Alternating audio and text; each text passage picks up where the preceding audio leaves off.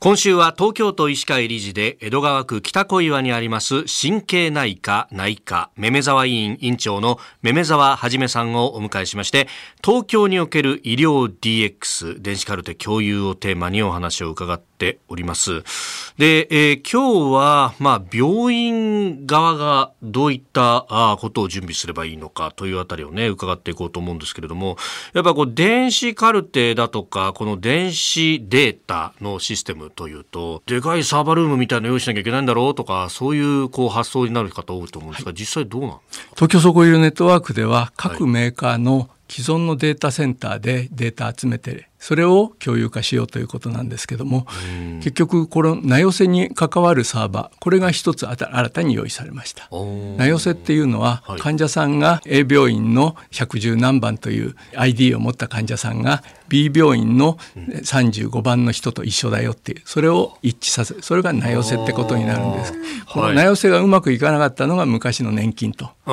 そうですよね。名寄せっていうのがうまくできればあとはスルッと情報を流れると。そういう形になります。で結局新たに用意したのはその、えー、内容性のためのサーバーだけ、はい、ですから極めて低コストでかつ持続可能性があるという形になろうかと思います。病院側では今すでにお医者さんの前にある電子カルテの中で情報共有ができるということも大きなメリットです。で結局あとやんなきゃいけないのは同意書の整備。はい同意書。はい。患者さんがこのネットワークで情報共有されますよっていう文書にサインいただく。このサインいただくことが東京総合医療ネットワーク最初の入り口ということになります。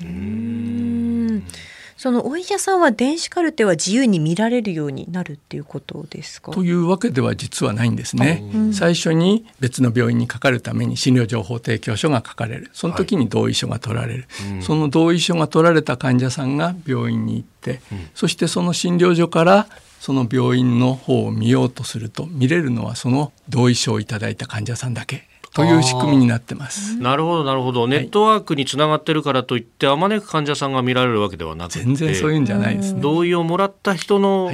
電子カルテのみが、はい、そういうことになります。今あの同意がないとっていう話があったんですけれどもう本当に緊急の場合というのはどうなってくるんですか、はい、緊急の場合は事前閲覧ということを企画してはいるわけですけども、はい、結局その見ようとする病院とそれから見せてあげようとする病院が多分電話で連絡取り合ってじゃあそれ電子カルテで見せてねじゃあこの患者さん何番だからっていうのを言い合ってそこを見に行くよっていう押せるボタンは誰か特定のドクターとか責任持った人そこの場の責任者とかそういう形の人が押せるようなそんな仕組みで運用しようかなと考えていますがこれはあの僕が決めることではなくて、はい、それぞれの病院でどんなふうな仕組みを作るかっていうことに関わってくると思います。あなるほど、はい、まあ緊急の場合それこそね救急搬送された時なんていうのはそういうのも時間との戦いになって、ね、搬送されてきちゃえばいいんですけども、空きがある空きがない。でも、空きがあるけど本当に送られてこっちうちで受けられるのかなそれを見極めたいっていうのが救急の先生たちのリクエストです。受けられる設備がちゃんと自分たちの病院にあるかないかっていう。そうかそうか。でもそれが本当に整備されれば、はい、もっともっと救える命も。増えると思います。本当にこれがあの電子的な連携が役に立つというのはそこまで実現しないとなかなか。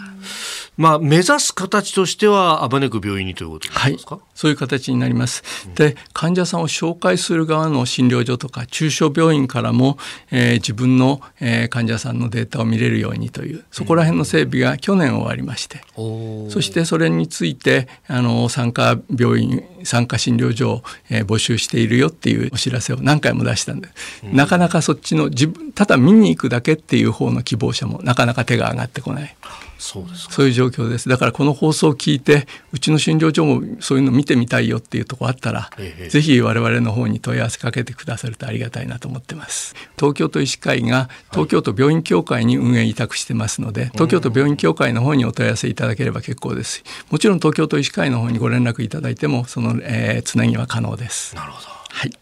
えー、めめ沢委員長めめ沢はじめさんでした。先生明日もよろしくお願いします。ありがとうございました